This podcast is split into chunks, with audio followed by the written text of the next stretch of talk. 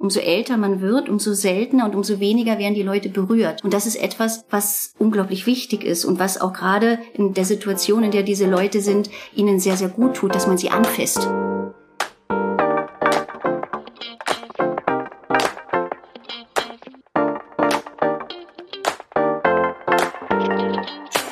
Hallo und herzlich willkommen zur 22. Folge von Hochpalliativ, dem Podcast durch die Höhen und Tiefen der Palliativcare in Österreich. Ich bin Lea, Palliativmedizinerin in Ausbildung und neben mir sitzt Eva, Professorin für Palliativmedizin. Hallo Eva. Hallo Lea. Wir befinden uns an unterschiedlichen Punkten unserer Karriere, aber teilen eine Leidenschaft. Wir möchten mit so vielen Menschen wie möglich über Palliative Care sprechen. Und eine davon ist Diana Sommer. Und sie sitzt heute neben uns. Hallo Diana. Hallo, ich bin die Diana. Ich möchte mich kurz vorstellen. Ich arbeite schon seit einer gefühlten Ewigkeit im AKH und davon sehr, sehr lange auf der Palliativstation. Ich bin glücklich verheiratet, habe zwei tolle Kinder, drei entzückende Hunde und ein Zickenpferd. Und was machst du beruflich, liebe Diana? ich bin Physiotherapeutin, habe ich vergessen zu sagen. Nein, also ich bin Physiotherapeutin auf der Pali und bin dort eigentlich sehr, sehr glücklich mit meinem Job. Und wolltest du schon immer Physiotherapeutin werden? Nein, eigentlich wollte ich Veterinärmedizin studieren und habe alle Hebel damals in Bewegung gesetzt, was sehr schwierig war. Und als ich dann kurz davor stand, diesen Traum wahr werden zu lassen, bin ich in die Physiotherapie reingestolpert durch Zufall eigentlich und habe es mein ganzes Leben lang nie bereut. Ich kann mich noch erinnern, dass du mich einmal gefragt hast nach Ketamin für Pferden. Also ich weiß, dass dein, ähm, deine Liebe zu den Tieren sich auch mit dem Palliativinteresse schon manchmal vermischt hat.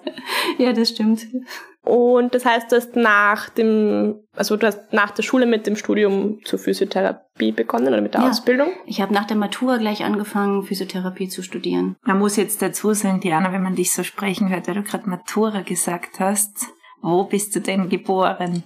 Ich bin in Ostdeutschland geboren und habe auch in Ostdeutschland meine Ausbildung zur Physiotherapie gemacht, nämlich in Bad Liebenstein. Diese Schule existiert jetzt leider nicht mehr, aber das war damals eine sehr interessante Zeit. Und wie lange dauert so eine Ausbildung zur Physiotherapie? Drei Jahre. Das heißt, es ist wie auch heute noch. Genau, also da hat sich ich meine, es hat sich sicher sehr viel verändert im Inhalt, aber die Zeit ist gleich geblieben. Musst du manchmal auch in deinem privaten Umfeld Menschen physiotherapeutisch behandeln, weil wir kennen das ja als Ärztinnen, dass wir oft gefragt werden, weiß nicht, ich habe Halsweh, Kopfweh, sonstige Beschwerden. Ist das bei dir genauso?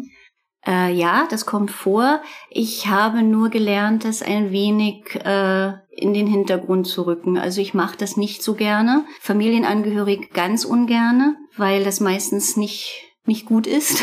Und nein, also ich habe gelernt, Arbeit und, äh, und Beruf und, und, und Leben und, und Privatleben tatsächlich zu trennen. Und das ist mir auch sehr wichtig. Klarer Fall von Grenzen setzen. Ja. Das ist immer, finde ich, ganz wichtig in unseren Berufen. Wann hast du dann das erste Mal von Palliativcare gehört? Tatsächlich, als im AKH die Palliativstation damals etabliert wurde. Vorher habe ich mir dann darüber nicht so viele Gedanken gemacht, muss ich ehrlich zugeben. Also das war im Jahr 2010, dass am AKH die Palliativstation als eigene Station eröffnet wurde, ist jetzt doch auch schon 14 Jahre her. Und hast du dich bewusst entschieden oder bist du dann auf Umwegen auf die Palliativstation gekommen? Also ich, ha ich habe vorher gearbeitet auf der KMT.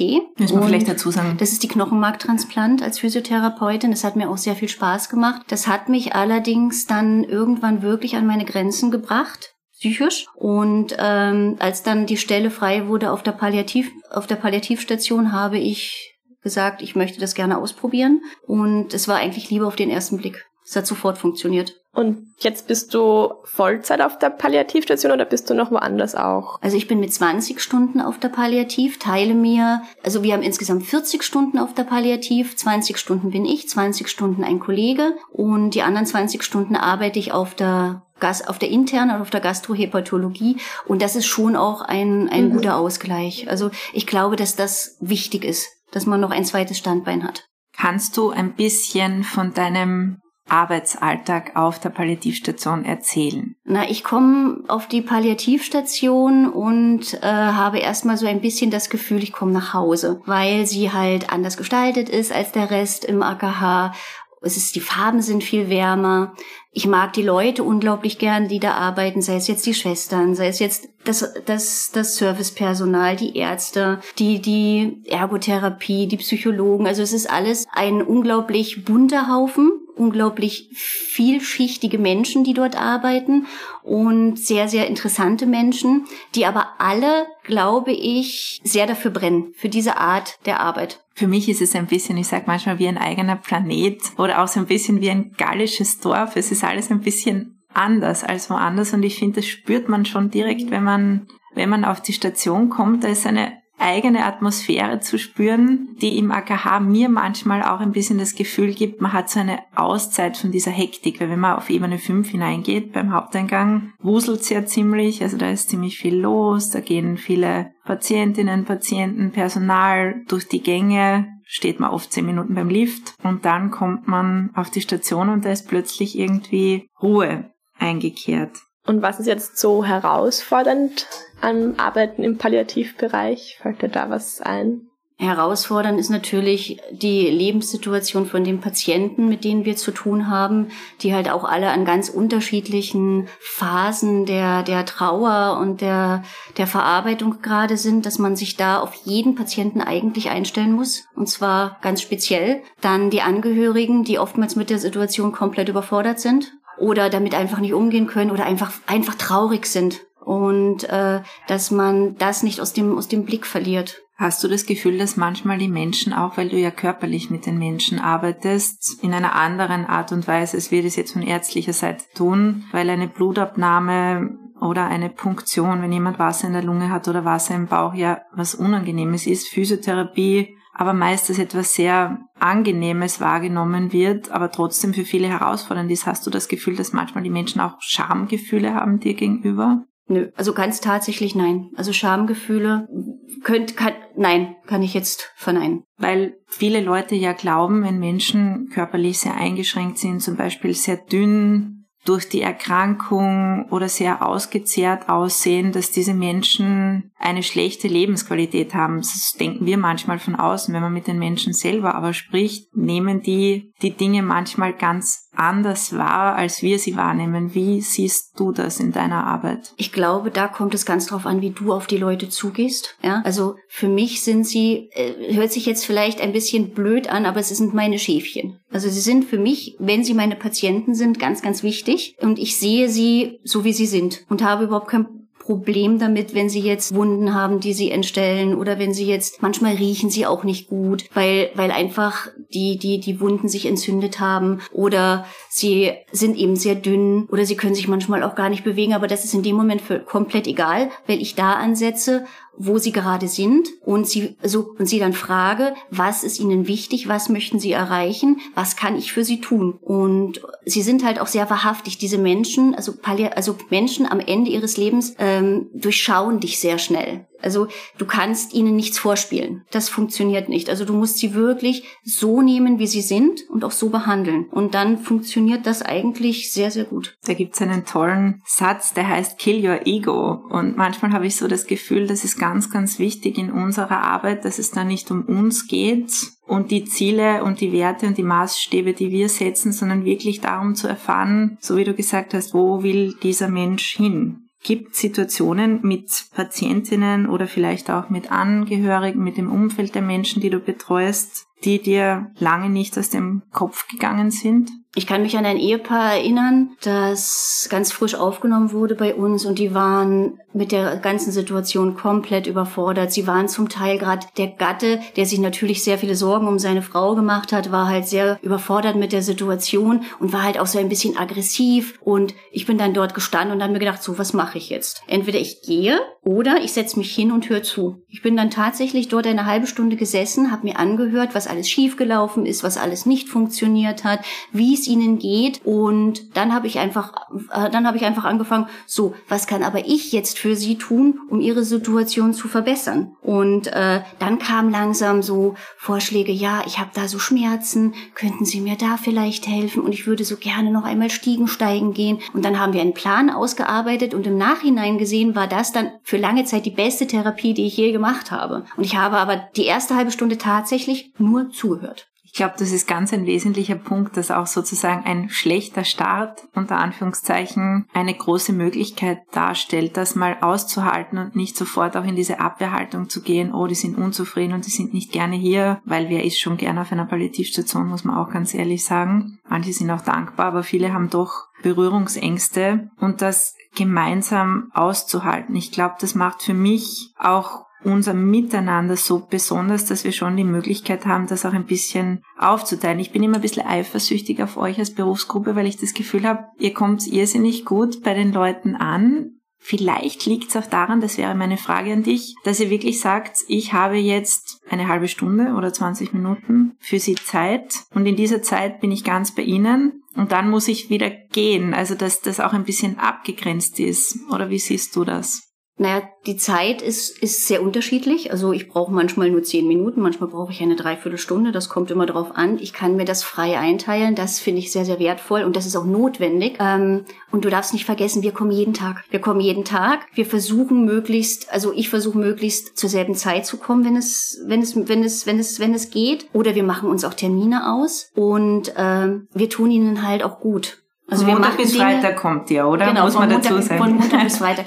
Also wir, wir versuchen natürlich, wir, wir tun ein Ziel miteinander bestimmen und das versuchen wir zu erreichen. Und das ist natürlich für die Patienten toll. Die brauchen das auch. Und sie können uns aber auch wegschicken. Also das ist etwas, was halt auch, was halt auch sehr wichtig ist. Man ist oft so fremdbestimmt. Man kann nicht mehr viel selber bestimmen über, also man muss Blut abnehmen, man muss Fieber messen. Man muss, muss, muss diese Untersuchungen machen. Bei der Physiotherapie ist es so, wir fragen, was können wir heute für Sie tun? Und Sie können genauso gut sagen, ich kann heute nicht. Und dann ist das genauso in Ordnung. Dann sage ich, okay, ich komme morgen wieder. Ich wünsche Ihnen einen schönen Tag oder einen guten Tag. Und das ist, glaube ich, auch etwas sehr Wichtiges. Das heißt, du gehst am ersten Tag zu den Patientinnen hin, besprichst mit ihnen, machst eine normale Anamnese so quasi und überlegst gemeinsam mit den Patientinnen, was kann man im Rahmen des Aufenthalts was kann ich, was kann ich machen für Sie? Mhm. Was kann ich Ihnen Gutes tun? Und was sind jetzt so, wenn man jetzt gar keine Ahnung hat, was Physiotherapie bedeutet, was sind jetzt so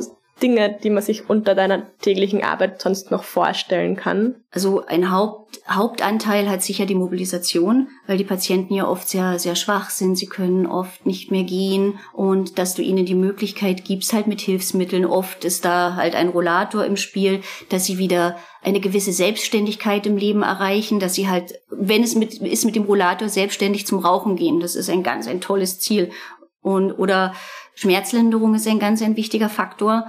Also wir massieren schon auch relativ regelmäßig beziehungsweise machen Energiearbeit mit den Patienten.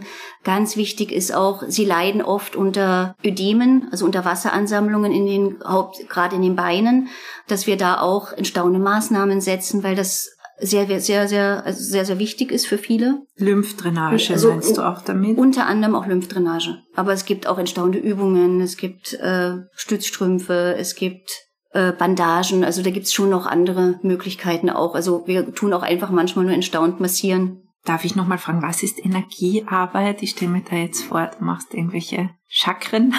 Nein, also da geht's ganz viel auch, ähm, wenn du jetzt die Hand auflegst, du spürst dann zum Beispiel, ist da jetzt viel Energie, ist da wenig Energie, schick dort ein bisschen hin, ich erkläre das dem Patienten. Und das sind so ganz kleine Dinge, die oftmals sehr, sehr gut tun, weil die Leute werden in ihrem Leben zu wenig angefasst. Umso älter man wird, umso seltener und umso weniger werden die Leute berührt. Und das ist etwas, was unglaublich wichtig ist und was auch gerade in der Situation, in der diese Leute sind, ihnen sehr, sehr gut tut, dass man sie anfasst. Machst du auch Atemübungen? Ja, also wir machen auch Atemtherapie mit und ohne Gerät. Und auch da ist es ganz wichtig, dass wir zum Beispiel Krisenmanagement machen, wenn gerade Patienten sehr äh, eingeschränkt sind in ihrer Atmung oder immer wieder Panik haben, dass wir ihnen da helfen, wie kommen sie da am besten raus und immer die Ruhe bewahren. Das ist das Allerwichtigste. Und das gelingt dir? Das gelingt mir, die Ruhe zu bewahren. Du bist für mich auch vom Wesen her so jemand, der eigentlich immer eine Gelassenheit ausstrahlt, eine Ruhe. Ich glaube, ich habe dich noch nie wirklich in Rage erlebt. Was machst du, wenn du mal wütend oder verzweifelt bist? Gehst du dann in den Wald und schreist oder wo lässt du sozusagen deine Emotionen raus? Also was ich mache, um meine Emotionen rauszulassen, ich bewege mich Ich fahre zum Beispiel mit dem Rad in die Arbeit oder ich laufe. Das ist immer ein, ein, ein, entweder ein sehr guter Start oder es ist ein sehr guter Abschluss vom Tag, weil ich dann in die jeweilige Situation ganz frisch komme. Hast du schon mal eine Fliege verschluckt, so wie die Lea? Ja, natürlich. Ich glaube, das passiert jedem. Was ganz wichtig ist, ist, durch, durch meine Tiere bin ich sehr viel draußen in der Natur. Und ähm, auch gerade im Umgang mit den Tieren lernst du Geduld. Und die brauchst du auch ähm, im, in der Zusammenarbeit mit dem Patienten. Und du lernst im Hier und Jetzt zu sein. Und zwar Fokus auf, du machst jetzt das in der Zeit, in dieser Situation. Und bist mit deinen Gedanken nicht schon zehn Meter weiter. Weil das funktioniert nicht, weder bei den Patienten noch bei den Tieren. Und ich glaube, das kommt mir in meiner Arbeit sehr zugute. Was bedeutet für dich ganz persönlich Lebensqualität? Hm. Lebensqualität, ganz, ganz einfache Dinge, wie zum Beispiel, ich bin unglaublich froh, dass ich eine tolle Wohnung habe, dass mir warm ist, dass ich duschen kann, dass ich das essen kann, was mir wichtig ist, dass ich, äh, dass ich einfach wirklich zufrieden und, und glücklich sein darf. Also, ja. Und was ist für dich Selbstfürsorge oder hast du Tipps zur Selbstfürsorge? Jeden Tag etwas, etwas Schönes tun. Jeden Tag eine kleine, etwas tun, was dich glücklich macht. Und wenn du jetzt Palliativcare definieren müsstest oder jemandem erzählen müsstest, was Palliativcare bedeutet, wie, wie würdest du das machen? Also für mich sind Palliativcare Patienten, Patienten, die äh, von der Therapie her, also die nicht mehr geheilt werden können, aber nichtsdestotrotz Symptome aufweisen, die ganz, ganz wichtig sind zu behandeln. Zum Beispiel sei es jetzt Schmerzen, sei es sie können nicht mehr essen, sei sie haben, sie können sich nicht mehr bewegen. Also für mich ist es wichtig, diesen Leuten ein Stück Lebensqualität zurückzugeben und ihnen einfach noch schöne Momente im Leben zu bescheren. Jetzt möchten wir dir eine persönliche Frage stellen, die wir auch unseren Patientinnen und Patienten bei Aufnahme stellen. Und zwar, was müssten wir über dich als Patientin wissen, um dich bestmöglich betreuen zu können? Ihr müsstet wissen, dass ich unglaublich gern draußen bin, dass ich nicht gerne eingesperrt bin. Da ist das AKH nicht so ein guter Ort, weil wir leider keinen Garten haben, haben wir schon mal erwähnt. Wir sind im 17. Stock mit einer tollen Aussicht. Das heißt, ich mache wieder einen kleinen Hinweis auf unser großes Ziel des Palliativschlosses. Falls uns jemand zuhört, der vielleicht eins übrig hat für uns, wäre schon ein schöner Ort wahrscheinlich. Ich denke mir auch immer zu sterben unter einem Baum zum Beispiel im Freien. Ja. Ist schon was anderes. Die Fähre immer sagt, mit Infusionen, die von Bäumen hängen. Genau. Das wäre toll. Wenn du an Sterben und Tod denkst, womit du ja durch deine Arbeit in gewisser Weise wahrscheinlich auch vertraut bist, was löst es bei dir aus? Also für mich selber, ich könnte, glaube ich, damit für mich selber sehr gut umgehen. Wenn ich jetzt die Diagnose bekäme, habe vielleicht noch, was, was ja oft gar nicht so ist, ja, meistens passiert das ja zack. Aber ich glaube, ich könnte damit relativ gut umgehen. Womit ich wirklich Probleme hätte, glaube ich, wäre, wenn nahe Angehörige, wie zum Beispiel meine Kinder, mein Mann, Freunde, also wenn, damit würde ich, glaube ich, sehr, sehr hadern. Aber das ist halt wieder ein ganz anderer Standpunkt. Da verlierst du jemanden, der dir, der dir wichtig ist, den du liebst und der hinterlässt eine Riesenlücke. Aber wenn ich gehe für mich selbst, könnte ich das annehmen. Glaubst du an ein Leben danach, an irgendetwas, das nach dem Tod kommt? Ganz schwierig. Ich glaube, dass Energie nicht verloren geht. Und ich glaube, dass tatsächlich ein Teil von dir irgendwo weiter existiert. Und ich stelle mir halt wahnsinnig gerne vor, ich bin dann sozusagen der Schutzengel für meine, für meine Lieben. Und passt dann auf bist jetzt schon, also die Zuhörerinnen und Zuhörer können dich nicht sehen, aber von deinem Wesen her hast du schon wirklich was Engelhaftes, muss man dazu sagen. Stimmt. Sollen wir schon zu unserem Fragebogen übergehen? Diesmal muss ich sagen, den Proustschen Fragebogen. Das ist ein, kennst du den schon? Ich Nein. weiß es nicht. Das ist ein, ein berühmter Fragebogen aus dem 19. Jahrhundert und Marcel Proust hat den als berühmte Persönlichkeit zweimal ausgefüllt. Also am Anfang habe ich mir gedacht, er hat ihn erfunden, aber er hat ihn einfach, weil er so wichtig war, zweimal ausgefüllt und deshalb wurde er nach ihm benannt und man hat diesen Fragebogen verwendet, um seine Gäste zu beschäftigen oder zu belustigen. Also wir haben uns auch entschieden, das mit unseren Gästen zu machen und wir wählen jedes Mal einfach ein paar ja, Fragen daraus aus. Eva, magst du eine Frage auswählen? Die erste. Ich würde dich gerne fragen, nach deinem Hauptcharakterzug. Geduld. Deine Lieblingsfarbe? Grün. Deine Lieblingsblume? Mohnblume. Opium. Stimmt. What else? Ich liebe diese Felder, also wie die man leider heutzutage nicht mehr so oft sieht, wo dann noch Mohnblumen und Kornblumen und ich finde die Farben so schön und ich stelle mir das immer mit Sonne vor und ich liebe es. Schön. Was verabscheust du am meisten? Ungerechtigkeit. Welche natürliche Gabe möchtest du gerne besitzen? Oder auch übernatürlich? Alles ist erlaubt. Manchmal möchte ich gerne Leiden lindern können. Einfach auf Knopfdruck. Und es geht jetzt nicht nur um Menschen, da geht es auch um Tiere. Hast du ein Motto? Genieße den Augenblick. Das ist jetzt eine interessante Frage. Welche Eigenschaften schätzen Sie bei einem Mann am meisten? Ehrlichkeit, Souveränität und Humor? Humor. Das ist, glaube ich, auch in Partneranzeigen immer das, was die Leute Humor. haben wollen. Humor. Was ist dein Lieblingsname? Oder hast du einen Lieblingsnamen? Ich habe keinen Lieblingsnamen. Das ist, ich finde Namen, das ist so eine Sache, das ist so so so gebunden an die Person oder an das Lebewesen. Da gibt's, du siehst jemanden und sagst, oh, das würde jetzt gut passen. Da gibt's keinen Namen. Du hast ja einen sehr schönen Namen, muss man sagen. Diana Sommer. Also einerseits Diana, die Göttin der Jagd und dann der Sommer dazu. Da verbindet sich sehr viel in deinem Namen, dass du auch ausstrahlst, finde ich. Also so eine Kraft, aber gleichzeitig auch so etwas Sommerliches, Helles, Freundliches. Was ist für dich das vollkommene irdische Glück? Also für mich wäre, also ich fände es ganz großartig, wenn alle Lebewesen auf dieser Erde so respektiert werden würden, wie sie sind und einfach glücklich und zufrieden und schmerzfrei leben könnten. Schön. Und die Frage, die wir allen aus diesem Fragebogen stellen, einfach weil es der Palliativ-Podcast ist. Wie möchtest du sterben? Die Frage habe ich mir tatsächlich noch nicht gestellt. Ist okay. Und zum Abschluss haben wir immer noch die drei wichtigsten äh, Palliativ-Care-Aspekte aus deiner Sicht. Magst du einfach nur drei wichtige Kernpunkte? Den Menschen sehen, die zu uns kommen, äh, ihnen sie ein Stück, sie ein Stück ihres Weges begleiten und ihnen ein, ein respektvolles Ende Ermöglichen. ermöglichen. Hast du einen Palliativ-Care-Wunsch? So wie unser Schloss. Oder wünschst du dir auch ein Schloss? Ich würde ganz gerne, ich würde unglaublich gerne dann in eurem Schloss mitarbeiten dürfen. Das wäre mein Wunsch, dass ihr euch da schon erträumt und aufbaut und ich helfe euch dabei. Wunderbar, dann träumen wir gemeinsam groß.